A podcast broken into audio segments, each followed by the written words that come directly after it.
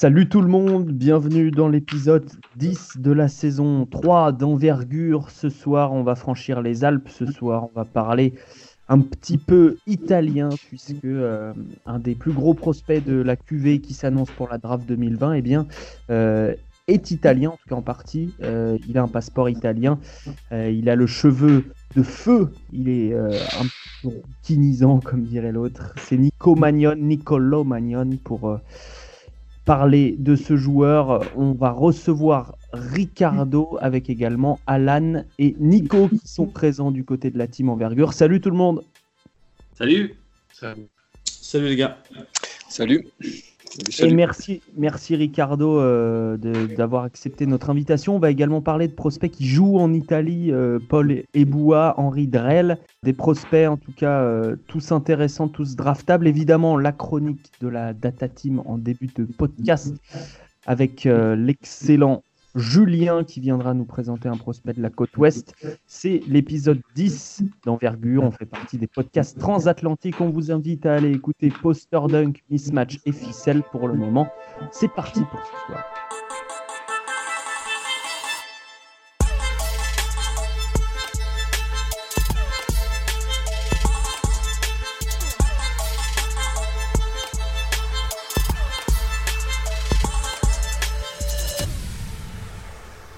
Et donc, comme euh, on en a l'habitude, on accueille tout de suite un membre de la Data Team Envergure, ceux qui surveillent euh, toutes les feuilles de match et qui euh, regardent énormément de basket un peu tous les jours pour, pour aller chercher, dénicher les prospects qui se cachent un petit peu, qui ne sont pas sous la lumière des projecteurs, qui ne font pas les top 10 sur ESPN.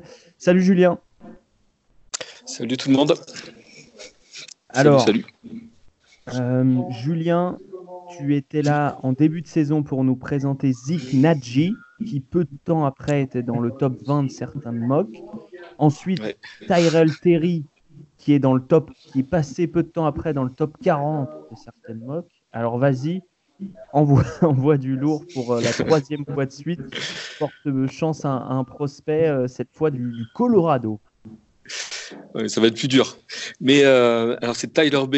Tyler B, c'est un, c'est un poste. Alors on va en parler. C'est un poste 2, 3 ou 4. Euh, il fait 2 mètres 1, il fait 98 kg. Il a une envergure, moi j'ai trouvé 2 mètres 13. Hmm. C'est un 98, donc euh, il, a, il, va avoir 22 ans dans 4 jours, le 10 février. Et il est junior donc à Colorado. Voilà. Donc il sort d'un lycée de Las Vegas, là où il est né. Quand il arrivait au, à Colorado, et c'était un 4 étoiles, c'était un joueur 4 étoiles, classé par Rival et, et 247 Sports. Voilà. L'année dernière, il a fini euh, dans la première équipe de la PAC-12 mmh. et il a été nommé MIP aussi pareil de la PAC-12. Absolument. Donc c'est un joueur, tu disais 2, 3, 4, c'est pas très flou. Alors à Colorado, il joue plus 4, on est d'accord. Hein. Alors en fait, il est classé, euh, il est classé garde euh, dans Basket Référence euh, sur le site de, de Colorado. Ouais, à ESPN aussi, mais quand tu le vois jouer, il joue surtout, surtout 4. Quoi. Absolument. Donc les points forts de, Tyler Bay offensivement, on, on, parle d'un joueur euh, qui, euh, qui est très actif, euh, on va dire sous, plutôt proche du cercle, même s'il a une adresse correcte de loin, il shoot pas beaucoup de loin, il s'écarte peu. Ouais. Alors, Ouais, c'est ça. Il, a, il, développe comme un, un, catch and shoot, je trouve, depuis le. Moi, j'ai vu ses premiers matchs au début, là. Il était vraiment collé à la, à la raquette, quoi, à la, au panneau. Là, il commence à, à, balancer des, des catch and shoot souvent.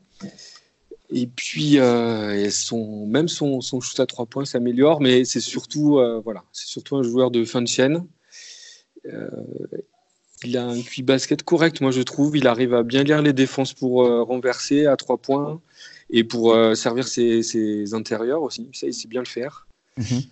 Ça, c'est voilà, point fort en attaque. Et puis surtout, il prend des, des rebonds offensifs, beaucoup. Et il joue surtout sur son physique. Quoi sur sa détente. C'est un gros athlète. Il, a des grandes jambes, des grands bras. Il est vite, euh, il est très vite vers le cercle et il saute haut. Absolument. Euh, on est sur deux rebonds offensifs par match pour un joueur à, 2 mètres. C'est pas mal. Hein. En 27 minutes de jeu, c'est vraiment, vraiment notable, en tout cas remarquable. Euh, donc pour toi, son argument de vente, si je comprends bien, ça serait plus une polyvalence défensive, puisqu'il a des très très bons chiffres euh, défensifs, que ce soit interception, contre, rebond, enfin tout, tout est bon.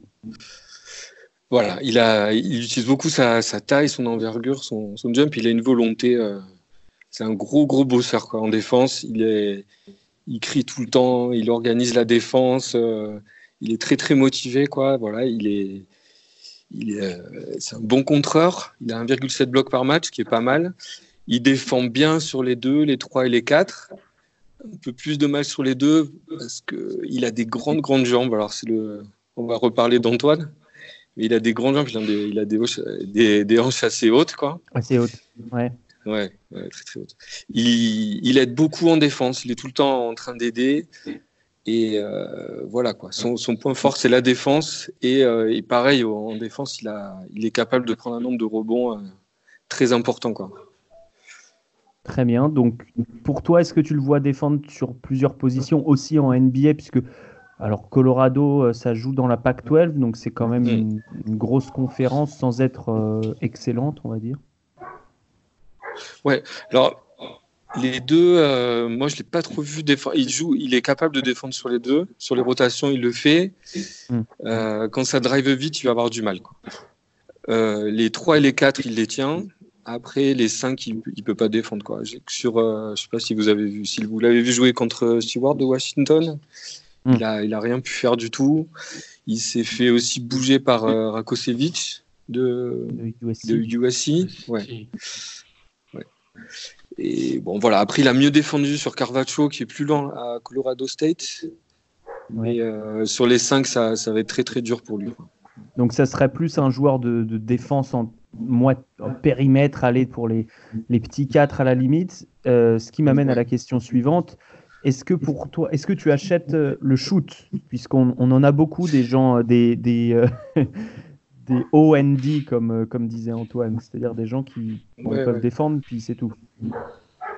Mais là, sur les, les, trois années qu'il a passé à Colorado, il y a quand même une progression dans son shoot. Il, est à, il en prend 6, 6 shoots à 3 points la première année. Il en prend j'ai noté 22 l'année dernière. Cette année, il, a, il, a, il, en prend 19 avec 52%, 50, euh, presque 53 points. Cette année, ouais. voilà. Donc il y, y, a une progression et puis on le sent plus à l'aise, quoi. Même depuis le début de l'année où il touchait pas un ballon euh, en dehors de la raquette, là il a donc contre le contre le dernier match là contre USC, il montre euh, il a montré des gros progrès au shoot, je trouve. Ok, donc toi, 76% lancé franc. Qu'est-ce que tu penses de la, de la gestuelle rapidement? C'est pas encore, euh, c'est pas encore très carré. Ouais. Il, ouais. Il y, a, son bras qui part un petit peu, mais on... moi je pense que c'est un gars qui est, qui est un bosseur. Euh, c'est un gars qui, qui, a beaucoup de volonté. On le voit en attaque, en défense. C'est un type qui a, alors je sais pas si vous l'avez vu, mais joué, mais c'est un type qui, qui est très très expressif, quoi. Autant en défense qu'en qu'en attaque. C'est un type. Ah, il est un peu leader par l'exemple, euh, Energizer aussi de cette équipe. Hein. Voilà, c'est ça, c'est ça. Donc ça pourrait, dans l'éventualité d'une draft euh, et d'un gros travail sur son handle aussi, parce qu'il a, il s'est hmm. vraiment pas, pas bien dribblé. Voilà, s'il pouvait trouver une place, ce serait dans un Energizer défensif et puis. Euh, s'il continue sa progression à trois points, ça peut être intéressant. Après, c'est un, un gars qui se laisse parfois emporter par son, ouais, son, son, côté expressif. Quoi. Il prend souvent des techniques parce qu'il crie. Euh, il, est, très, euh, très vocal. il, est très instinctif, mais peut-être que cette progression dont tu parles, euh, elle mériterait d'être canalisée. Euh, je suis en train de regarder, euh, je ne m'étais pas intéressé auparavant aux stats avancées le concernant. Il y a une, stat assez inquiétante, c'est qu'il n'a pas plus le ballon en main, mais qu'il perd plus le ballon cette année que les années précédentes. il, est il, est beaucoup servi au poste 4 en fait. Hein. Il est hmm. beaucoup servi au poste où il distribue le jeu, donc plus que les années d'avant. Il prend des risques aussi. Donc il prend plus de risques. Après, C'est vrai que son pourcentage il, de passes. Il arrive bien à lire la. Ouais. Ouais. ça a bien augmenté, tout à fait. Et dernier truc, c'est que, comme dit Alan, par rapport à, au fait qu'il soit à Colorado, et c'est un jeu quand même euh, très posé, quoi, où il n'y a pas beaucoup de contre-attaques, où il n'y a pas. Avec, euh, avec le meneur, euh, right là, il y a, le jeu en pick and roll, il est assez limité. Mm. Et alors que c'est un gars qui pourrait avoir, de, je pense, de meilleures stats offensives avec, avec un jeu plus lâché, quoi, parce qu'il a des, il a des qualités athlétiques qui sont assez impressionnantes. Pour, pour voir ça, le match contre USC et contre Utah, on peut voir Ouais. En tant que role player, peut-être euh, Energizer qui joue moins voilà. Euh, dans une équipe qui court, à la limite dans ce rôle-là. Euh, Alan, sur Bay, qu'est-ce que tu en penses? Tu le drafts, toi Tu le drafts pas? Je l'avais mis dans au second tour, je crois, à un moment. Après, je l'ai vu jouer, c'est vrai que le tir, ça me fait un peu peur. Même si, si tu es un role player, il faut savoir un minimum tirer. en fait, c'est même pas qu'il les met pas, c'est qu'il les prend pas. Aussi du fait de sa position, comme, comme l'a très bien dit Julien, il est positionné euh, dans un rôle, dans un poste où il aura. Déjà, ça joue plus trop comme ça en NBA. Et en plus, je pense pas qu'il jouera à ce poste-là en NBA. Il fait tout juste plus de 2 mètres, je crois. 2 mètres 1. Juste comme ça. Euh, après, ouais, physiquement, c'est un, c'est vraiment un athlète. Ça peut se drafter entre, ouais, 45, deuxième partie du deuxième tour, je pense. Il fera la Summer League probablement. Ouais, et puis peut-être un tout, ouais, on verra. Ouais, peut-être un tout, effectivement. Euh, donc Tyler Je pense que c'est un, voilà. Ouais, c'est un pari. Je pense que c'est un pari parce que euh, moi j'ai l'impression que son shoot se développe. Ça peut être un, plus pour lui. C'est euh, et puis c'est voilà, c'est une, une, boule d'énergie quoi, une boule mm. d'énergie avec une grosse taille. Après, tu pour, pour, le poste 4, il a aucun move poste 4 par contre. Ouais, ouais. Il a du mal Il n'y a pas de handle, tu disais, donc c'est vrai que c'est un peu délicat. Des, des, skills euh, extérieurs à développer. Euh, ça sera la, la, conclusion pour euh, se faire drafter. Merci Julien. Ok, merci les gars. Merci beaucoup. Merci beaucoup. Ciao, ciao. à bientôt. Et euh, Alan, euh, le meilleur des bays, c'est donc Sadik. Ah ouais, c'est Sadik. Sadik. Donc il y a deux bays dans cette draft, on précise aux auditeurs quand même. Sadik Bay Villanova, Tyler Bay, Colorado. Sadik Bay euh, dans le top 30 euh, euh, mm. chez Alan, il me semble. bientôt chez les autres. On est là pour parler, néanmoins. Je sais, Ricardo, tu as vu jouer Colorado rapidement ou pas? Oui, quelquefois en fait. Bah, Bay, c'est vraiment les types de joueurs que j'adore voir jouer au collège, mais justement, comme vous avez dit, c'est ça en perd un, pari au prochain niveau parce que tout est lié au, son potentiel offensif s'il n'arrive pas à ajouter des choses, eh etc. Oui. Ok, donc, euh, donc tu es d'accord avec euh, ce que disait euh, Julien à, à, l'instant Ok. eh bien, nous allons continuer avec toi de parler pour parler d'un joueur qui joue sur la côte ouest aussi, dans la PAC-12 aussi, c'est la conférence de Conference of Champions, comme dirait notre ami Bill Walton, le commentateur d'ESPN. C'est la conférence évidemment pacifique avec, avec Nico Magnon, Nicolo Magnon, le meneur, freshman, première année donc d'Arizona. je vais laisser te laisser le présenter, euh, Ricardo, d'abord. Euh, euh, je, vais m'occuper peut-être des, mensurations, parce que tu les as peut-être pas sous la, sous la main, mais, mais voilà, c'est un meneur qui a été qui, est une des plus grosses recrues. Je ne sais plus combien il était en recrue l'année dernière, mais c'était, c'était top 20 certainement. il vient de Sienne.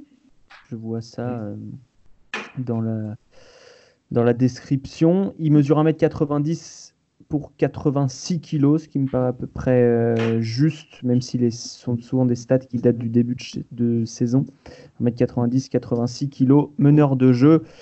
Euh, et tu vas me donner euh, un petit peu son, son profil d'abord physique. quelles sont les qualités de Nico Magnon, Ricardo, selon toi? Bah, du point de vue physique, son point fort principal, c'est, je trouve, c'est dans la, euh, dans sa rapidité.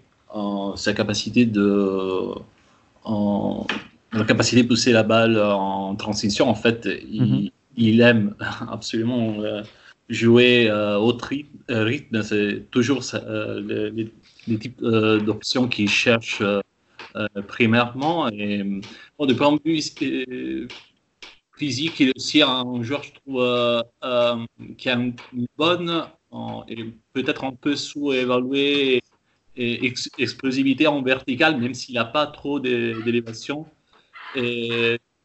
Et, en fait, euh, quand on parle de lui, en général, on, on, a un peu la tendance à souligner les faits qu'il a des limites en physique, au niveau de, taille, surtout d'envergure, euh, etc.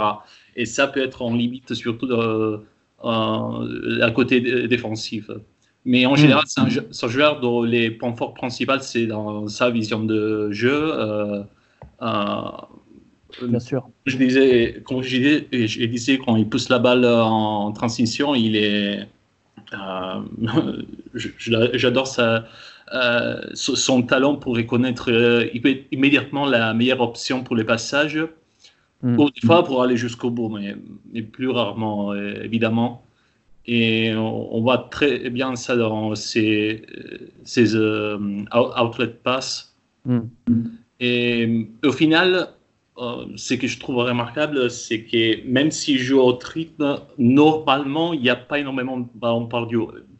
Bien sûr, il y a des joueurs qui sont euh, plus, un peu plus efficace euh, de lui, mais si on, si on considère son style de jeu, euh, je trouve que c'est vraiment pas mal son. je trouve pas, pas mal ces, chiffres de, ce point de vue. Absolument. Pour, pour continuer sur le, physique, avant évidemment d'évoquer son gros point fort, et en as déjà parlé, qui est le, cerveau. Alors ça fait partie du physique aussi, certains diraient. Euh, Nico, tu as le même euh, sentiment sur euh, l'explosivité, peut-être sous-côté chez Nico Magnon, forcément un peu moins spectaculaire que d'autres arrières qui pourront être draftés cette année? Je ne vais pas forcément avoir le, vocabulaire adapté, parce que oui, je suis d'accord par rapport à l'explosivité sur le premier pas, mais en même temps, sur la finition, euh, alors on va dire qu'il y a de l'explosivité pour aller vers l'avant, mais ça manque d'explosivité pour aller vers le haut. Hmm. Et, du coup, euh, pour finir, euh, face à des elite players, voilà, y a, je pense qu'il y a une astérisque ou un point d'interrogation par rapport à ça. Et, bien évidemment, Rick connaît, connaît mieux Nicolo que moi, mais par rapport à la vision de jeu, moi j'ai un petit bémol à apporter parce que sur les. Moi, je l'ai vu pendant l'Euro U16 et, j'ai vu que euh, deux matchs de cette année, euh, dont le récent Arizona-Arizona State. Euh, je trouve qu'en transition, les choix sont, je ne vais pas dire souvent mauvais, mais il y a, y a une prise de risque qui est, qui est trop grande. Et, du coup, je me, voilà, sur la vision de jeu, je mets, je mets, je mets ce bémol-là sur le jeu en transition, je pense que dans, ses choix, dans ses décisions, il a un, cap à passer. Très bien. Donc il veut aller vite, peut-être trop vite selon toi. Euh, partons là-dessus alors sur la vision de jeu qui est censée être le point d'entrée euh, de Nico Magnon en, NBA. Euh, Alan, qu'est-ce que tu en penses toi?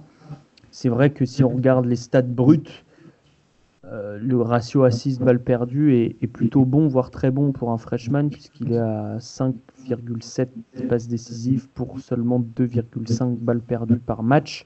Qu'est-ce que toi tu as vu au niveau euh, euh, du high test, comme on dit, du test de l'œil?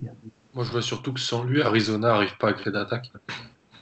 Dès qu'il dès qu'il est pas là, l'attaque est très mauvaise du côté d'Arizona. Comme j'avais j'ai tweeté hier, euh, parce que j'ai j'étais un petit peu en retard dans le train à Nico Magnon. Euh, on a rigolé tous les deux. Tu m'as dit il faut que tu ailles voir Nico Magnon. Donc j'ai été. J'ai fait un petit peu du travail intensif depuis, depuis une semaine. Et euh, moi, franchement, offensivement, j'aime beaucoup ce qu'il apporte. déjà parce qu'il est très, il a déjà de hautes responsabilités dans une, une bonne équipe. Il y a plus de 35% de pourcentage des passes décisives quand il est sur le terrain. Donc c'est lui qui crée pour les autres. Et puis, euh, bah, il joue très bien le pick and roll. et il, fait souvent le bon choix sur pick and roll et il peut, il peut tirer en sortie dribble. Donc pour moi, bah, il a tout pour, euh, pour être un meneur en, NBA euh, en, 2020. Donc il est de facto dans un, avec les postes de meneur qui il peut même peut-être commencer en tant que meneur backup, mais ce sera quand même important pour lui et, et il aura quand même une, une, importance dans un effectif. Je pense qu'il est, il est draftable en loterie dans le niveau de vision du jeu. Je la trouve plus, plus, plus dans cette draft. Franchement, il est. Il est, Alors, la, Nico, c'était sur vraiment la vision en transition. Je crois hmm. qu'il a ah, oui, ah oui, après, sur demi-terrain, euh, on est d'accord. Hein. Euh, la vision du jeu, elle est, elle est exceptionnelle. Euh, la capacité qu'il a à, faire la, la, bonne passe. Et je trouve qu'il est souvent pris à deux ah sur, les, sur les pick and roll et il s'en sort à chaque fois de manière excellente. Donc, moi, le bémol, il est juste sur le, le jeu en transition. Ouais, il a un risque. Pour, pour, vous dire, vous allez sûrement me, me, jeter des pierres ou rigoler, mais moi, ma comparaison, euh, moi, je vois du Steve Nash. Donc, c'est vous dire euh, si en termes de, de, vision de jeu, euh, je, le, je, le, mets très haut. Hmm. En transition, je pense, ouais, il prend des risques. Il sait qu'il a des athlètes à côté. Zik Nagy, George Green, même Dylan Smith, je crois. L'autre arrière, je pense qu'il est aussi. Dylan, ouais, Dylan ou Dylan, il prend des risques et euh, des fois ça, ça, il fait des passes un petit peu difficiles, mais aussi des passes qui font qui sont de très très haute voltige. Je pense qu'il a poussé deux trois fois le ballon en transition contre Washington et en trouvant des passes euh, très très très fortes. Donc euh, ouais, il, il, perdra des ballons un petit peu en transition parce qu'il a un jeu à risque, mais comme tous les jeunes meneurs. Ricardo, qu'est-ce que tu penses de de sa, toi qui l'as vu évoluer, j'imagine, tu l'as suivi. Est-ce que il avait un sens inné de la passe sur demi-terrain très tôt dans sa carrière, dans sa vie, ou, ou euh, est-ce que tu as vu aussi une progression, euh, que ce soit dans la vision de jeu ou que ce soit aussi dans la gestion euh, du rythme, de, de, la gestion du pick and roll, le handle, etc. oui, je, oui, j'ai vu une évolution, même si pour moi, c'est un peu difficile de faire des comparaisons parce que je, je le vu toujours dans des, contextes tellement différents euh, par rapport au collège basket où il lui demandait de faire des choses euh, euh, en partie différentes par rapport à maintenant. Je, pense qu'il a, oui, des qualités innées, mais même s'il est toujours un joueur qui, qui prend des risques parfois parce qu'il, disons qu'il écoute son talent. C'est pour ça qu'il prend des, des, risques. je trouve qu'il devient de, plus en plus euh, un joueur adulte de, de ses points de vue. Hmm. Que penses-tu de son, son tir? Alan disait capable de tirer en sortie de dribble. Tu es d'accord? C'est euh, une mécanique qui te plaît? Ah oui, oui, absolument. Et ça, ah, je veux dire, si, si, on voit ces chiffres, son pourcentage 3 points, c'est peut-être pas impressionnant, mais euh, les types de, des tirs qu'il prend euh, sont vraiment pas mal. Euh, je veux dire, pardon, excusez-moi, je cherche mes mots. non, il est vraiment dangereux, extrêmement dangereux dans les situations des catch-shoot, un mouvement et a vraiment une très bonne rapidité d'exécution et, et ils utilisent euh, souvent et bien les, écrans de ses coéquipiers.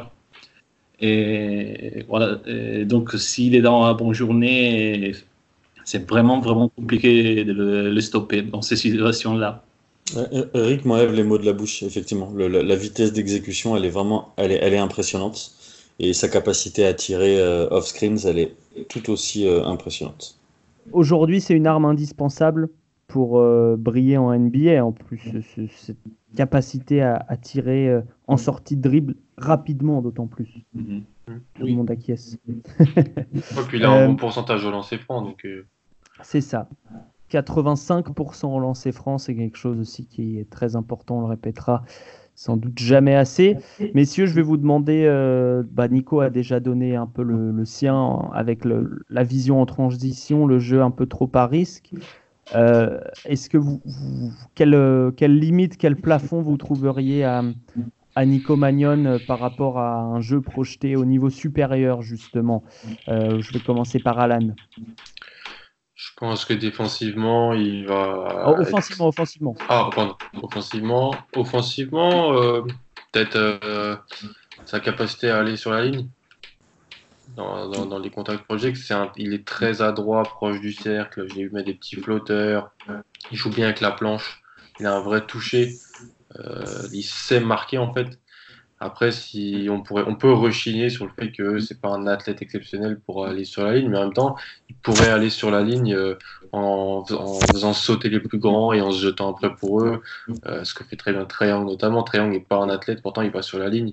Donc c'est pas parce que tu n'es pas, pas un athlète de haut niveau que tu, tu vas pas sur, la ligne. Je pense que c'est peut-être juste là-dessus on pourrait un petit peu rechigner. Je pense que dans le, reste de son package offensif, il y a très peu à enlever. Ricardo?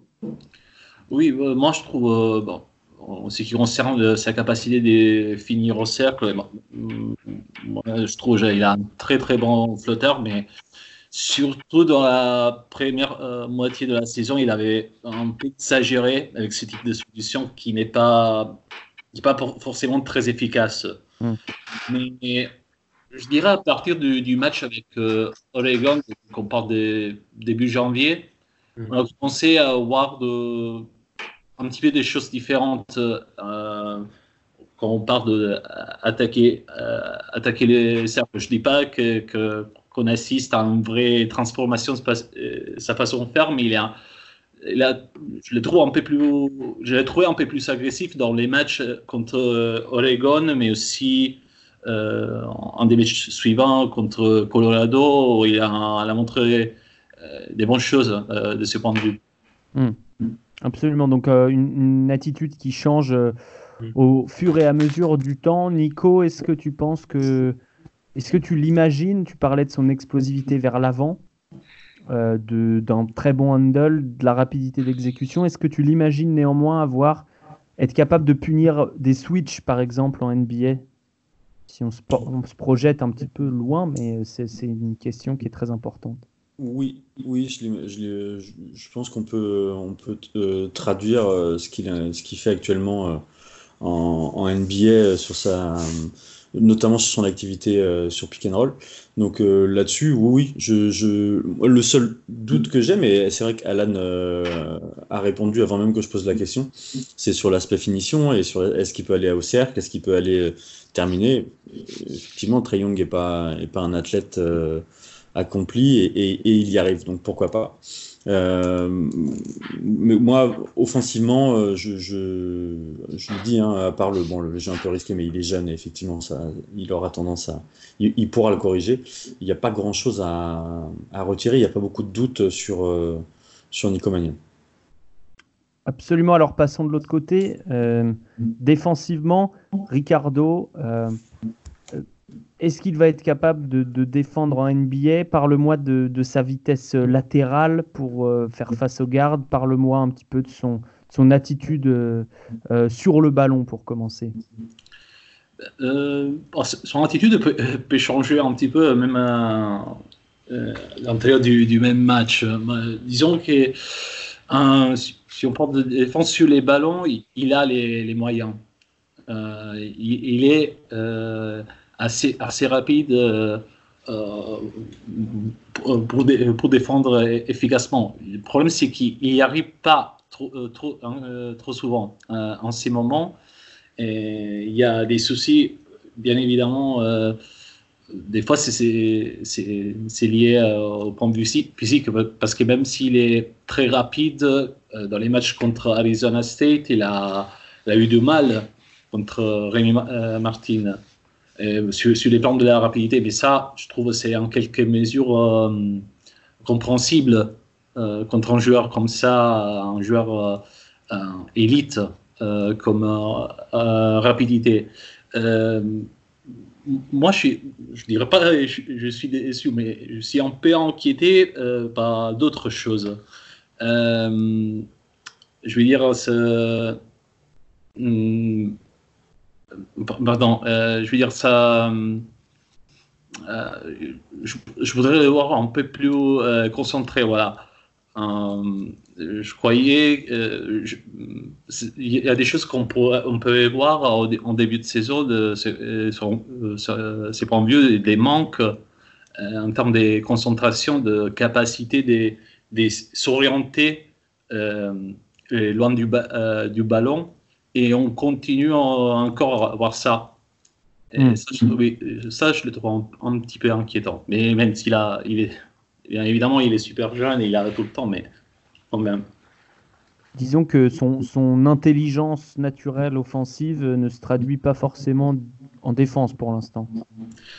Oui, c'est question. Euh, je sais pas si c'est une question d'intelligence, plutôt d'intensité peut-être.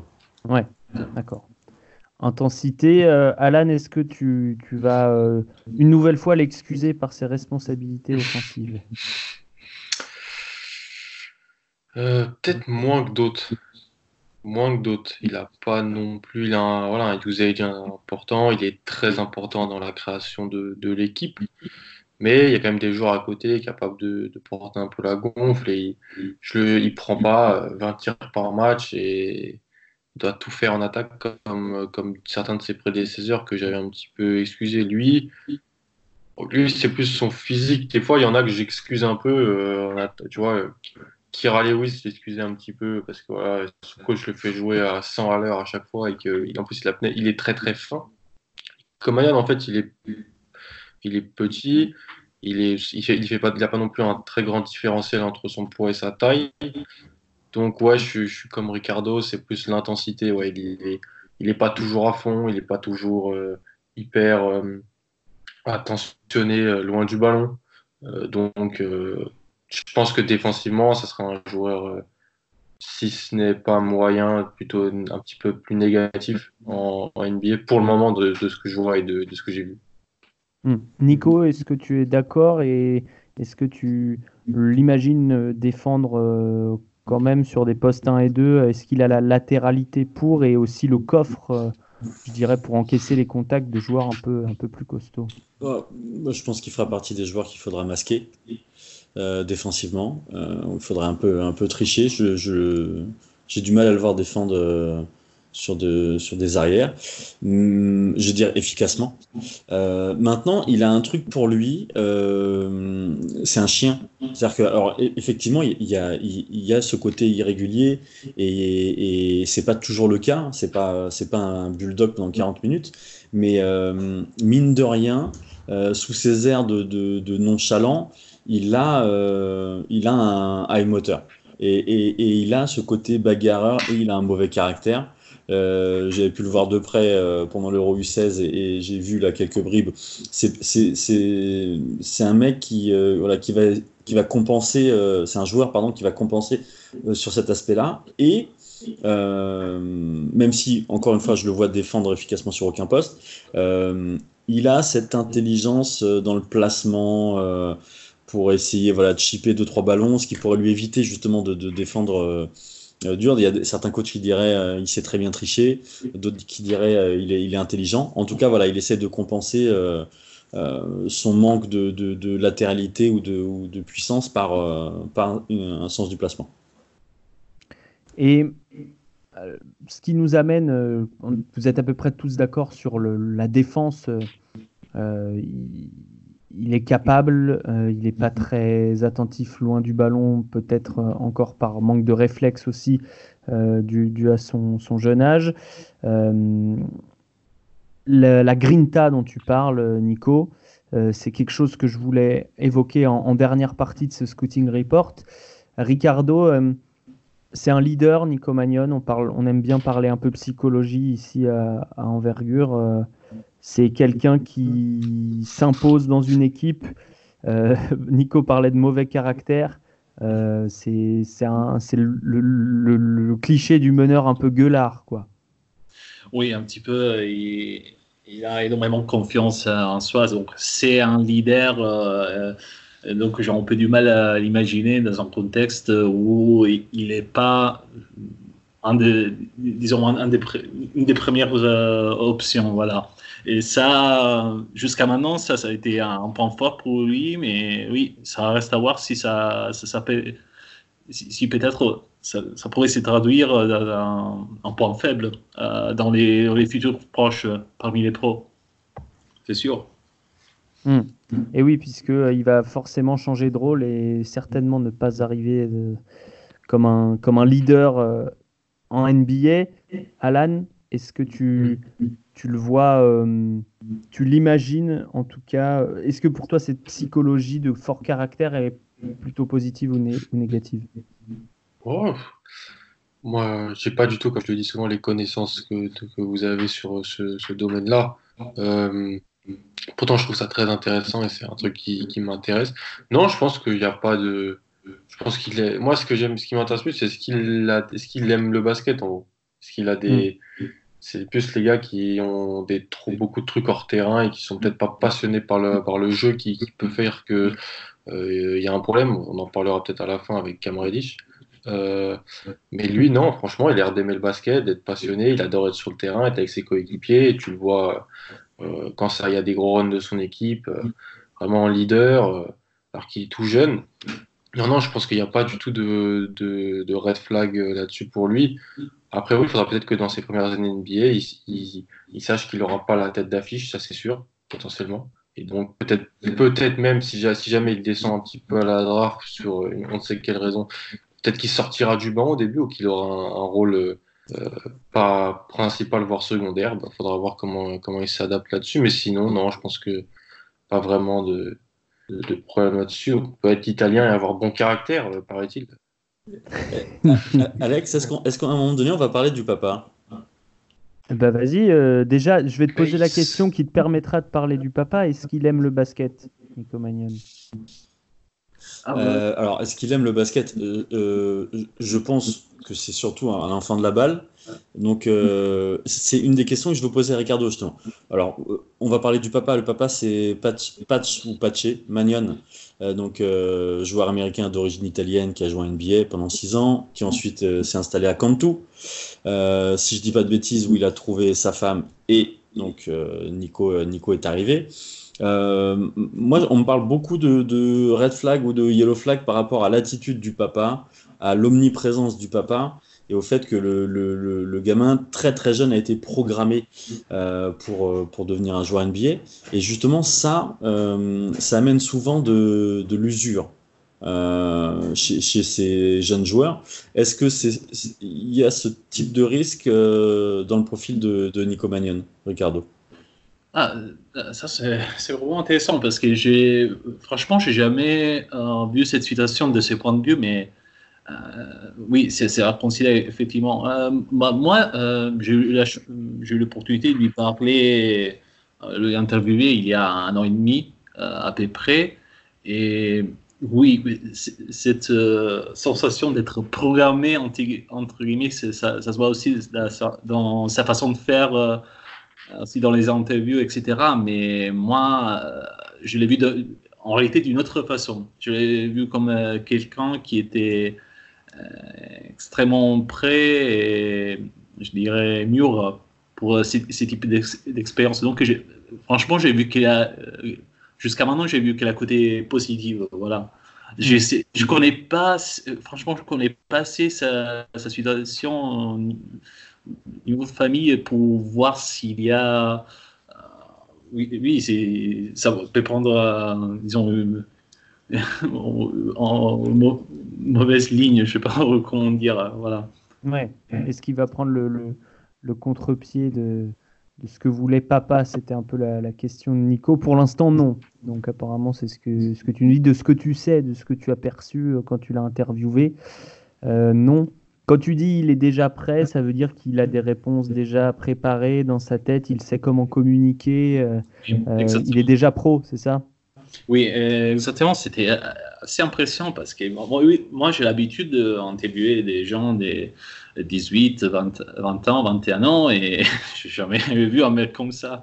Un mec euh, qui répond immédiatement de façon euh, super, euh, je vais dire, il va en, profondeur, etc. Donc il ne donne mm. pas des, des réponses comme ça. Voilà.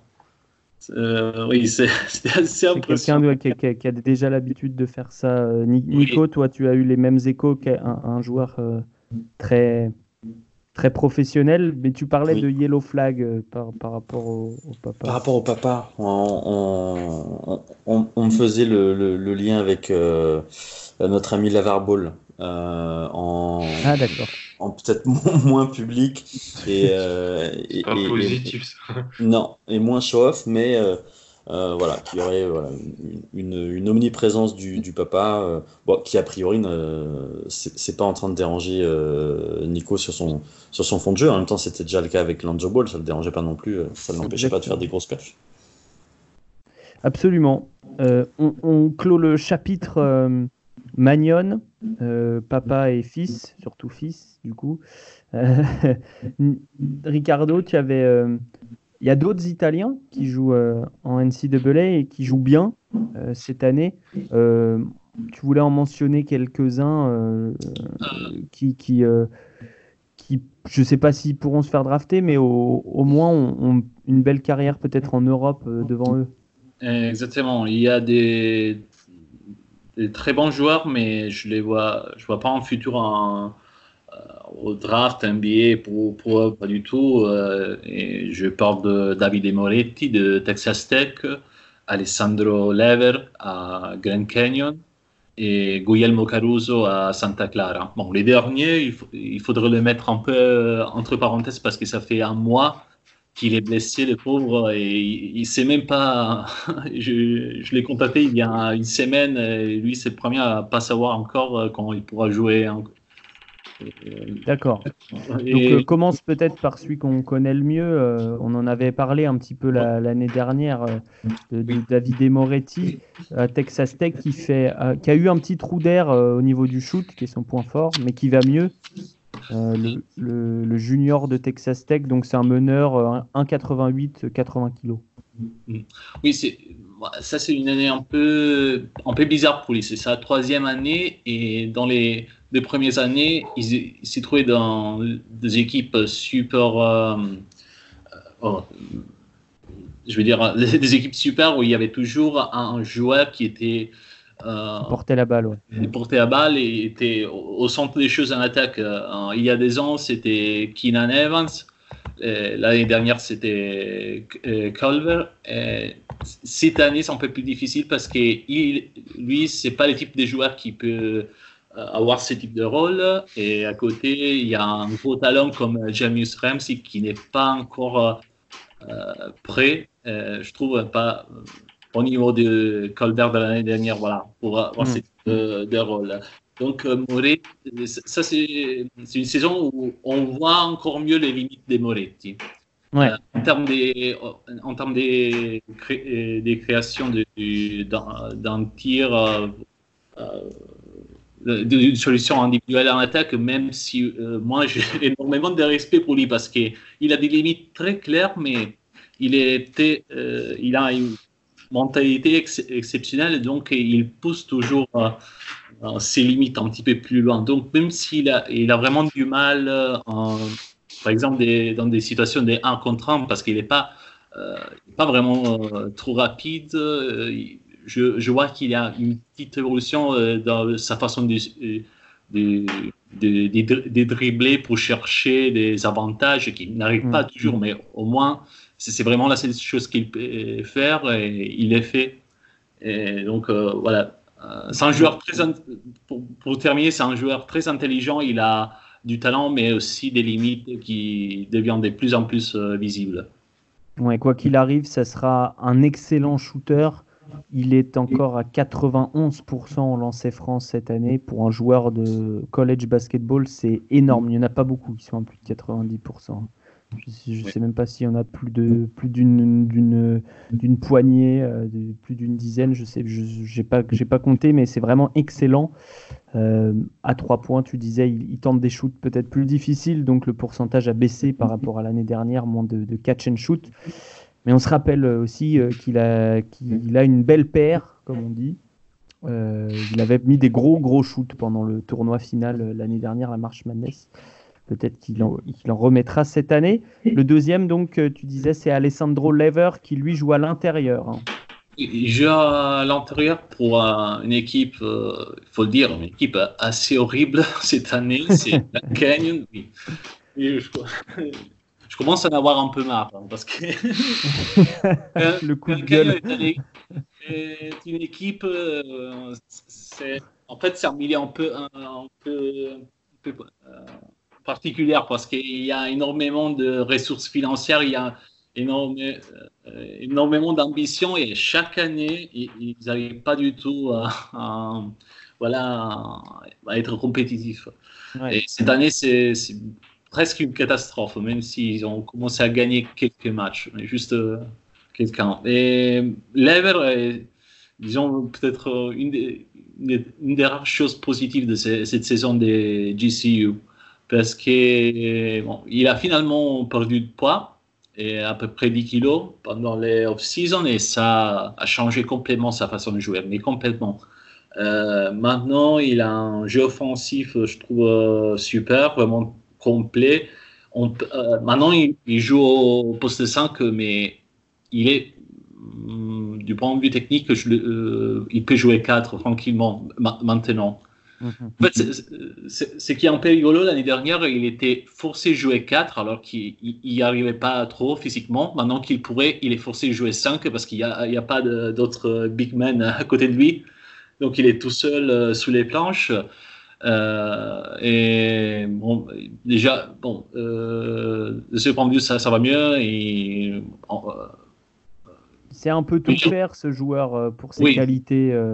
Il doit progresser beaucoup défensivement encore, mais déjà jusqu'à l'année dernière, il avait du mal à s'imposer sous les planches au niveau de rebond. maintenant, ça, commence à aller un, peu mieux. Mhm. donc il y a, oui, il y a des signaux positif. oui, absolument. Encore des progrès à faire en défense, mais voilà, euh, un jeu complet offensivement. Il shoot un peu, il, il a un pourcentage très correct au lancer franc pour un grand, voire même bon avec 75%, 38% à 3 points, euh, plus de 2 passes décisives par match. Euh, le, ratio passes décisives, balles perdues est supérieur à 1, plus de passes décisives que de balles perdues. C'est souvent positif pour un, joueur intérieur. Donc, euh, donc voilà, Alessandro Lever, 2m08. 104 kg, c'était avant ou après les 10 kg de perte de poids, euh, Ricardo? Ah, Je pense que c'était avant. Euh, 20 ans, j'ai. Ah, je vois à 95 kg maintenant. Hein? Pardon? Tu, tu l'imagines à 95 kg Oh, peut-être. Oh, peut euh, non, peut-être. je, je, je, me rappelle pas, franchement. Bon, en tout cas, il a, il a changé son jeu et il est euh, dans ce, ce, marasme, de ce que tu as l'air de nous dire, de Grand Canyon. J'avoue que j'ai jamais regardé Grand Canyon. ils n'ont pas joué Illinois en début de saison Pardon? Ils ont joué Illinois, non? En tout début de saison. Je crois me, me rappeler, j'ai vu pour, pour nous. Il faudra que j'aille revoir le match. Probablement. Bah, euh, dans les tiroirs de la mémoire d'Alan, euh, Illinois, Illinois. Et euh, donc le dernier, tu me disais Guglielmo Caruso, qui n'a rien à voir avec le joueur chauve des Lakers. non. Bah, oui, je disais, il faudrait le mettre entre parenthèses parce qu'il est blessé. Oui, c'est ça. Pendant les premiers deux mois, bah, il, a joué vraiment bien mais euh, il n'y a vraiment rien de signalé euh, nouveau dans, dans, son jeu. Parce que bon, dans les premiers deux mois, Santa Clara a joué presque exclusivement, bah, il a, a, joué surtout contre des équipes vraiment de, de pas gros niveau. C'est ouais, équipes des low major. Ouais, on trouve toujours euh, parmi les derniers 50 de Ken Pom, euh, etc. Mmh, donc, euh, pour lui, c'était la plupart des fois, c'était facile de, trouver ses paniers autour du cercle, etc. donc, tu attends de voir, en fait. Tu attends de voir contre des adversaires plus valeureux. De toute façon, on va le revoir l'année prochaine. Il va aller au bout de son cursus, probablement. Oui, oui, j'imagine. Guglielmo Caruso, Alessandro Lever et Davide Moretti. Euh, Lever et Moretti sont juniors, donc eux aussi, il leur reste un an à effectuer à, la fac. Euh, Ricardo m'a parlé d'un joueur qui joue en Italie, mais qui n'est pas italien maintenant. C'est Paul Eboua. Et je vais laisser Nico nous faire la présentation de ce joueur euh, qui, lui, en revanche, contrairement aux trois dont tu viens de parler, pourrait plus certainement être drafté, en tout cas des meilleures chances. Alors, Paul Ebois, Camerounais, né en 2000, qui a démarré le basket en 2014. Un profil de 3-4, mais euh, joue plus en. Moi, en tout cas, je le vois plus en, en, évoluant en 4. J'expliquerai un peu plus tard pourquoi. 2m03 avec une envergure, accrochez-vous bien, de 2m20.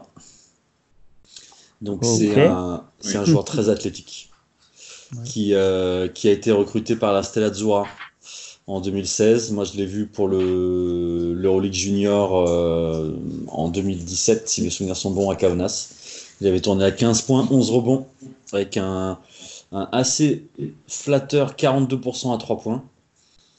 Euh, l'an dernier, il jouait à Rossetto en Lega Doué. Il était à 15 minutes pour 5 points et 3 rebonds, avec 30% euh, à 3 points, mais moins de 2, moins de 2 tentatives par match. Et cette année, il joue à Pesaro, euh, qui sont derniers de, de, la première division italienne. Il tourne à 22 minutes pour 8 points, 5 rebonds. Il est à 26% à 3 points avec moins de 2 prises par match. Oui. Très bien. Donc quel rôle euh, on l'imagine en, en, NBA Tu parlais d'un poste 4 énergique, euh, qui peut parfois shooter, mais surtout euh, assigné à des tâches défensives Ouais, un, poste 4 euh, qui, qui adore partir, amener les gros loin du cercle pour, le, pour les driver. Un slasher très agressif, qui a un corps pour absorber les contacts, qui est en train de se développer un petit Eurostep à la, à la Giannis, qui est plutôt pas mal. Euh, c'est plus un joueur euh, qui joue face au cercle. Euh, j'attends d'avoir l'avis de Ricardo là-dessus, mais en, jeu posté, je le trouve pas très efficient. par contre, un truc qui, me régale chez lui près du cercle, il maîtrise les pump fakes à la perfection. Faire sauter les mecs pour ensuite y aller, là-dessus, il, est, pas mal. Sur tout ce qui est tir, hein, que ce soit mi-distance ou 3 points, c'est assez irrégulier. Euh, il a une sorte de, de, tir avec euh, les pieds joints euh, vers l'avant. C'est pas très naturel. Mais comme je l'ai dit, voilà, il a démarré le basket en 2014, donc c'est encore assez jeune et on, peut imaginer une marge de progression. Alors les plus fans, ceux qui sont dans le Ebois Train, voit une sorte de Pascal euh, Siakam euh, euh, bis. moi, j'ai du mal. J'ai beaucoup de mal avec, avec Paul, qui est un joueur que j'apprécie beaucoup, mais j'ai beaucoup de mal à le voir. Développer un drive, etc. Voilà, exactement, tout à fait. sur les, les passing skills, je trouve ça lent. C'est jamais de, en première intention. Euh, c'est pas un mauvais passeur au poste, euh, mais c'est pas un joueur qui prend des risques. Euh, c'est pas un joueur qui est capable de, de, faire des passes en, en, course, par exemple. Sans ballon, il est intéressant dans les cuts, de par voilà son, son gabarit, son physique. c'est un joueur qui, qui, est dangereux quand il est lancé au cercle forcément, donc un très bon joueur de transition. Pas de main gauche.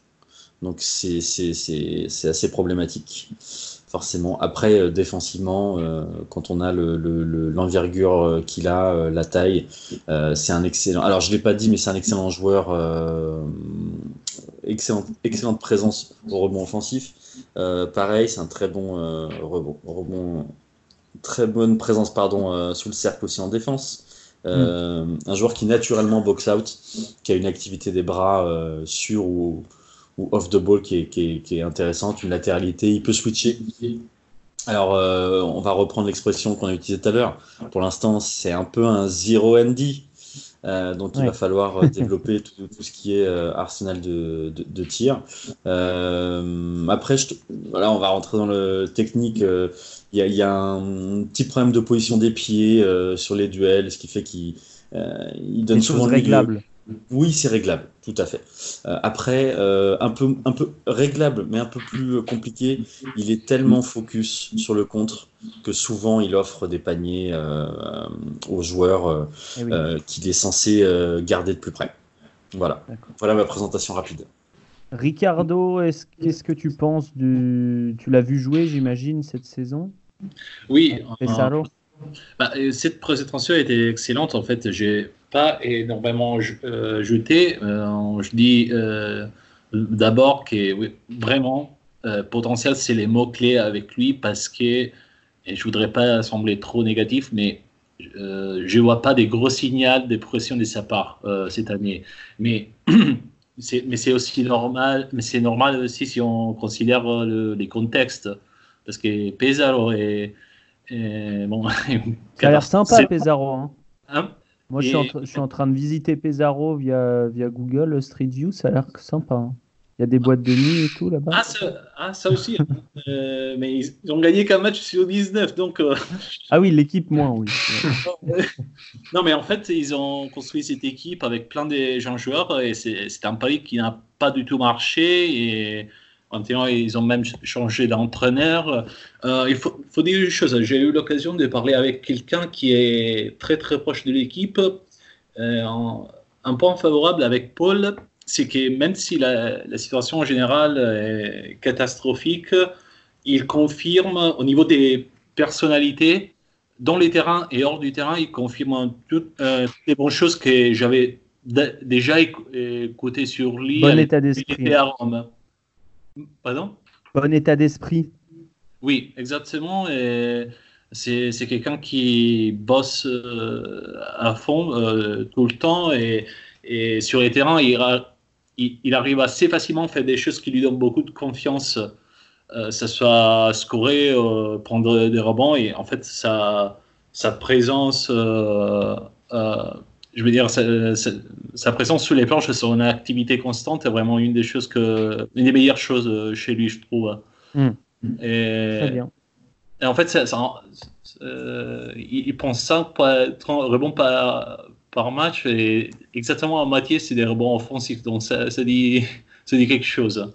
Mais pour les restes, euh, à part les, les gros potentiels en termes des qualités athlétiques, euh, oui, on voit un joueur qui s- encore il ne sait pas trop euh, quoi faire avec euh, quand, quand il a un ballon dans la main. euh, Ouais. total, c'est un profil de draft and stash, Oui, oui. c'est ça? J'avais une question, Alex, si, si tu peux me permettre. Vas-y, vas-y. C'était, euh, euh, Ricardo, si on doit le drafter au deuxième tour et ensuite le, le stage, est-ce que ça serait à Pesaro ou est-ce qu'il pourrait avoir une opportunité dans un, un meilleur club italien peut-être? Bah, euh, J'espère qu'il y aurait des opportunités ailleurs en Italie, bah, surtout parce que Pe- Pesaro, Il va désormais, descendre, il va être relégué, non? Ah bah oui, il va descendre. Il faudrait vraiment un, un- je dis, je dis même pas un miracle, un double miracle. Euh, mais, euh, donc oui, peut-être un, un contexte un peu différent, un peu moins, où il y a un peu moins d'expérimentation, disons, euh, ça, ça serait bien pour lui. Très bien. Euh, Dans, dans le contexte, ça rappelle Cholet l'an dernier pour Kylian Hayes. hein. C'est-à-dire que c'est une équipe euh, voilà, où il y a beaucoup de jeunes et on a oublié de mettre des cadres euh, autour. Donc peut-être qu'un- qu'une année de plus ailleurs, comme Kylian Hayes. Il est, il, est, il est francophone, hein. il, est, il est aussi le bienvenu en France euh, s'il veut, s'il veut découvrir la proie. Absolument, le Camerounais pour les bois. Euh, on va euh, terminer les- la page prospection euh, avant la, la chronique rookie de- d'Alan avec un Estonien, tiens, qui. on salue Romain évidemment qui écoute le podcast, qui a des, des connexions côté de la Finlande, Estonie. On sait que ça se touche presque. Tallinn, Helsinki. Euh, on va parler d'Henri Drell, qui est un, un joueur euh, qui shoot et qui est plutôt grand. Pour le reste, je vais laisser la présentation une nouvelle fois à Nico, qui a très bien fait avec Ebois. Alors, du côté, du côté d'Henri, euh, Henri donc, est, né à Tallinn, il est né en 2000 comme, euh, comme. Euh, sur sa position, euh, c'est un swingman, hein, il peut un poste 2, poste 3. la taille 2,05 si je me trompe pas. pour la wingspan, on n'est pas, on n'est pas dans, dans, des dimensions à la Paul et Bois, mais on est entre, entre 2,5 et 2,8, on m'a répondu sans, sans, avoir une assurance particulière. Mais bon, en tout cas, au vu des vidéos, ça, devrait tourner autour de ça. c'est un joueur qui a démarré alors qu'il avait 15 ans en première division euh, estonienne euh, dans un, petit club de Tallinn et qui est rapidement parti en Allemagne à Bamberg où il a signé un, contrat de 6 ans où il y sera resté 3 euh, et pendant ces 3 ans il a surtout évolué avec l'équipe réserve en deuxième division mhm. L'an dernier, par exemple, il était à 29 minutes à Bonac, donc qui est l'équipe réserve de Bamberg, pour 13 points, 4 bons, avec un petit 29% à 3 points. Cette année, comme on l'a dit pour Paul, ben, il est dans le, dans le bateau qui coule euh, de Pesaro. Euh, il s'en sort avec 18 euh, minutes, 5 points, un très très light 23% à 3 points, deux rebonds, une passe. c'est un joueur que j'avais eu l'occasion de voir pendant des championnats d'Europe. il a fait l'Euro U16 avec l'Estonie en même temps que Malédon, Alocène, Garouba, donc plutôt une belle, belle génération. Belle cuvée, ouais. Ouais. Et il a, fait euh, l'Euro U18 euh, Division B où il termine dans, le 5 majeur. Avec, euh, donc toujours avec, l'Estonie. Et il a fait ses débuts en équipe première l'année dernière. Donc c'est un joueur qui a déjà une, expérience internationale. Mais est-ce qu'il stagnerait pas un peu de ce que j'entends ah, il, stagnerait un peu beaucoup. en, gros, sur les gros points forts, euh, c'est euh, la qualité de handle, la capacité à finir euh, des deux mains, de l'adresse. Mais alors, quand on lit les pourcentages, on pourrait se dire, c'est pas un joueur à droit. en fait, il y a un gros souci sur la sélection de tir. ça, c'est le, premier point. Le deuxième point, ça manque de puissance, ça manque de dynamisme. Euh, alors, j'ai trouvé qu'il y avait du progrès là-dessus. C'est peut-être peut le seul euh, progrès, si on est un peu dur, dans son jeu par rapport à l'an dernier. C'est que euh, je l'ai vu sur le match contre Bologne, notamment, je crois, claquer un ou deux dunks sur la tête de ses adversaires sur, sur de la transition. j'avais, c'est peut-être sûrement arrivé avant, hein, mais j'avais pas eu l'habitude de le voir comme ça. donc, après, ça c'est pour l'attaque. Sur la défense, c'est un joueur neutre. C'est pas euh, excellent, c'est pas euh, mauvais. Euh, il y a une latéralité intéressante face aux petits. Donc du coup, c'est intéressant pour, pour imaginer un switch et, des switches. Par contre, la gestion des écrans sur pick elle est assez, mauvaise. On, dirait du Théo Malédon de début de saison ou du Kylian Ice de, l'an dernier par rapport à, cette, gestion des écrans. Voilà, pour être euh, très rapide. Après, il a une très bonne activité des mains en défense. Ça, il faut pas lui enlever. Et il est, il est, plutôt, il est plutôt sérieux. Voilà.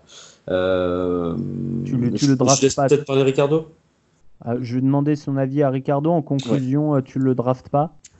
Tu le draftes Non, moi je, après-demain? par contre, attention, j'y crois pas du tout, mais c'est mieux que Servidis. Servidis a été drafté l'an dernier au deuxième tour. Donc il a, tout pour, il a tout pour devenir une vraie menace extérieure. Il a un panel offensif vraiment très large, mais, mais euh, c'est un peu soft, voilà, physiquement. Et, un peu à l'ancienne en termes de, de, choix de tir, notamment sur le mid-range. Ricardo, est-ce que tu souscris à cette description? Euh, Oui, absolument. Et bah, j'ajoute que malheureusement, j'ai du mal à trouver des aspects positifs de, dans cette saison pour lui. Et même si c'est pas complètement sa, faute. Peut-être un des vraiment rares aspects positifs, c'est que je le trouve un, peu moins individualiste parce qu'il est forcé de l'être. Euh, en fait, il se trouve dans un contexte euh, qui n'est pas vraiment euh, bon pour lui et, il est dans, une situation difficile. On m'a parlé d'un. Oui, déjà on le voit un peu sur les terrains, mais on m'a parlé d'un joueur qui il a du mal, euh, même dans les entraînements, qui des, fois il a des façons de faire un peu, un peu puériles. Euh, ah oui.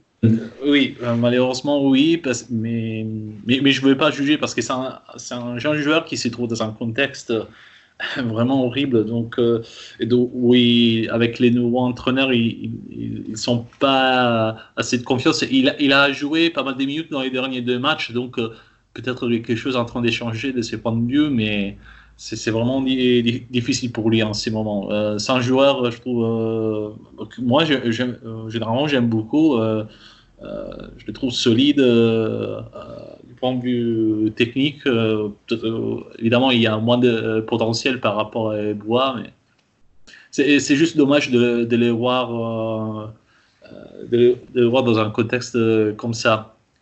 Ouais. À voir dans un autre contexte, un peu comme Paul et Bois peut-être.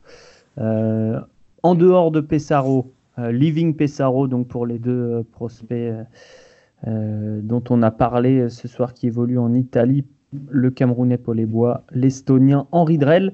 Merci messieurs pour ces focus, c'était euh, fort instructif parce que ça. Alors même si euh, y a eu euh, un peu de négatif, voire beaucoup pour, pour Drell, ça reste des joueurs, comme disait Nico, qui font partie de la liste des, des internationaux potentiellement draftables. Donc c'est aussi pour ça qu'on vous en parle. ce n'est pas purement gratuit, voilà. On va, on va terminer cette émission avec cet épisode 10, avec euh, la, ta chronique, Alan. Mm. On s'intéresse à chaque fois à un, rookie, euh, un des prospects de l'an passé, savoir euh, ce qu'il devient en NBA, est-ce que on, lui, comment il performe, est-ce qu'on avait raison à l'époque ou pas, est-ce qu'il était projeté dans un bon rôle ou, non, est-ce que la situation dans laquelle il a atterri est correcte ou pas. En l'occurrence, on va parler d'Atlanta et on va parler de Cam Reddish, le troisième larron de Duke euh, à l'époque avec euh, Zion et, RJ Barrett. C'est ça. Cam Reddish, donc drafté en dixième position. C'était le deuxième choix d'Atlanta dans le top 10. Ils avaient récupéré DeAndre Hunter en quatrième. Après, voilà une saison qu'on connaît un peu tous, un petit peu plus compliquée à Duke. Et en fait, je vais commencer tout de suite. Tu sais, souvent on parle du rookie wall pour Cam Reddish. Et ben lui, il l'a pris direct. D'entrée. D'entrée. Il est arrivé à NBA, il a pris le rookie hall directement. Euh, il a joué donc 46 matchs, donc il en a commencé 31, donc euh, deux tiers des matchs dans le 5 de départ. Si on regarde selon Basketball Référence, c'est les pourcentages de minutes euh, jouées par position, je trouve ça intéressant. Il a joué 54% au poste 4, 54% du temps au poste 4, 45% au poste 3. En fait, tout ça, c'est dû à un effectif d'Atlanta qui a été vraiment chamboulé. Euh, John Collins a été suspendu euh, pour cause de, dopage, si ma mémoire est bonne. Donc, mhm. c'était vraiment le poste 4 euh, de l'équipe. Donc, les Jabari Parker a aussi manqué des matchs. Et donc, en fait, les rotations ont énormément bougé. Ils ont joué souvent avec un seul grand, Alex Len ou Damian Jones, ou Bruno Fernando aussi, dont on, dont on se souvient. Et lui, c'est ça, qui a, été, euh, qui, a, qui, a, connu des minutes. Maintenant, on en parlera, il y a quelqu'un qui arrive qui s'appelle Clint Capella. Ça va sûrement changer des choses pour lui. Et Dwayne Dedmon. Et Dwayne Dedmon, exactement, du côté d'Atlanta. Le poste 5 d'Atlanta était une atrocité sans nom. C'est-à-dire que Damian Jones, Alex Len, c'est horrible. Euh, pour, pour, que ce soit défensivement, même offensivement. Donc lui, il était là et donc il a joué beaucoup de son temps en poste 4 en fait. Et donc tous ces turnovers dans le, en termes de personnel et tout ça, ça n'était pas simple pour lui pour, se mettre en place. Si on regarde ses stats bruts, 9 points, 4 rebonds, 35% au tir, 30% à 3 points sur un peu moins de 200 tentatives, 79% lancés francs sur 88 tentatives. Ça, c'est pas mal, 79% lancé franc. Il avait cette étiquette, moi, je, on était en train de travailler, entre guillemets, pas encore ensemble, l'année passée, d'un shooter qui peut-être euh, était vu plus beau qu'il ne l'était du fait de sa mécanique. Je trouvais qu'il était, très beau à voir shooter et tout cela, mais la réussite n'était pas tout le temps là. Le 79% lancé franc est bien, et le 30% à 3 points est, beaucoup mieux. Voilà, c'est pour ça, que j'ai commencé ma, chronique en parlant d'un rookie wall dès le début, c'est quand même que depuis la fin décembre, ça va beaucoup mieux. D'ailleurs, quand on regarde les, ce qu'en dit son coach, Lloyd Pierce, ce qu'en dit Vince Carter aussi, Vince Carter en a, fait son cheval de bataille. Il a dit Mon projet de l'année, c'est d'accompagner Cam Reddish et de le faire un petit peu évoluer. Si on regarde ça, c'est beaucoup mieux quand même depuis un mois et demi pour, pour Cam Reddish. Parce que si tu regardes les stats sur l'ensemble de la saison, les stats avancées, c'est un usage de 18%, pour, de 18 pour un true shooting cataclysmique de 46%. Ouais. Euh, c'est- voilà, c'est pas. C'est ce qu'on attendait plus ou moins. euh, Oui. on, on disait qu'il n'était pas prêt à, à la, la, la physicalité, même si ça se dit pas, de, du jeu NBA. Euh, déjà, en NCAA, il perdait énormément de ballons au contact, il explosait au cercle, etc. Exactement. Euh, tu parles de, de paires de balles. Il a 75 paires de balles pour 71 passes décisives. Donc plus de paires de balles que de passes décisives. Mm. Il fait toujours autant de, de- de choix douteux. Il perd toujours des ballons bêtement. Le handle est toujours pas exceptionnel, je trouve. Je trouvais qu'il a, peut-être montré des, flashs. Cam Reddish, de toute façon, ce sont des flashs. Et dans une équipe d'Atlanta, qui est une des pires de la NBA, qui repose euh, à, et je vais le dire, hein, 100% de son attaque sur Young. C'est-à-dire que Young, c'est 35% de usage, c'est quasiment 50% des passes décisives quand il est sur le terrain. C'est des chiffres euh, énormes. Euh, Cam Reddish, il a eu un peu du mal à se faire sa place au début. DeAndre Hunter était un peu meilleur au- sur, sur les débuts de saison, mais comme certains analystes américains le montrent, comme certains insiders d'Atlanta le disent, ça va mieux depuis un mois et demi. Mm. Son pourcentage de, de selon NBA.com, son pourcentage de paniers qu'il se crée lui-même, donc qui ne viennent pas d'une passi- d'une passive, sont en, en hausse également. Il y a des flashs de lui à, qui attaque le cercle. Après, voilà, ça reste toujours. euh, je ne sais pas si vous avez vu cette image contre les Lakers en décembre. Il a un shoot à moins 3 pour euh, essayer de revenir dans, égaliser dans les 10 dernières secondes. Il tape la planche à 0 degré. Ouais. C'est-à-dire que la confiance est toujours euh, peu présente pour lui.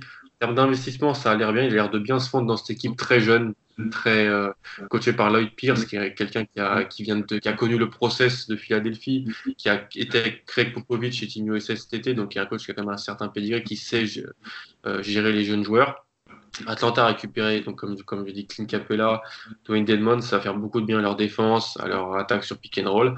À voir si Cam Reddish peut profiter voilà, des, des, des trois derniers mois de la saison euh, pour faire des stats et pour euh, mon, montrer des signes du- d'une belle évolution. Parce que si on m'avait dit il y a deux ans, quand on, on- on en parlait au lycée, qu'il deviendrait ce, ce joueur-là, on est tous un peu déçus et c'est normal. Mm. Mais il y a les flashs de, de quelque chose de plus Et, et positif. sans doute ce, ce mentoring, euh, cet environnement Oui. sans trop de pression, euh, Vince Carter qui s'occupe de lui, ça sont des choses qui comptent énormément évidemment euh, pour faire progresser un, un joueur. Ricardo, tu, tu jettes un œil du côté de la NBA ou pas trop? Euh, pendant ces moments, en fait, dans cette période de la saison, je suis concentré surtout sur les collèges. Pour moi, l'NBA, ça existe seulement à partir d'avril. C'est un peu le, le- le gestionnaire du, du envergure italien. hein. Je- comme- comment euh, on peut te lire euh, en italien ou pour ceux qui seraient italophones parmi nos, nos auditeurs? Ouais, sur euh, et aussi sur euh, Italoop. C'est un, un site qui s'occupe de, en disant des scouting des meilleurs prospects italiens. Très bien. Donc, euh, donc évidemment, tu es obligé de regarder des matchs de, de Grand Canyon et, euh, et, et- autres équipes sombres de NCAA. Euh, c'est pour ça aussi que qu'on aime t'inviter pour avoir cette expertise sur le- les plus petites équipes. Merci beaucoup d'être venu parler de, de Nico Magnon, mais aussi des, des autres prospects italiens et de Paul Ebois et de Henri Drell. Merci euh, Ricardo, Merci à, ben, merci à vous, des- c'est toujours un plaisir. C'était très cool. Merci euh, Nico et Alan. On se retrouve bientôt. Euh, Peut-être euh, que le prochain épisode, je ne sais pas si on y en aura entre temps, mais on vous annonce d'ores et déjà un épisode sur celui qui est numéro 1, unanime, il me semble unanime toujours, de nos big boards, Anthony Edwards, qu'on va analyser donc en profondeur lors du prochain podcast où on va essayer d'être le plus nombreux possible, réunir euh, l'équipe au complet ou presque, ça serait, ça serait assez formidable. Donc voilà, on, vous donne rendez-vous euh, assez prochainement là-dessus. Et sinon, les, les scouting reports, les big boards, les articles, les podcasts, tout est sur envergure.co. Salut tout le monde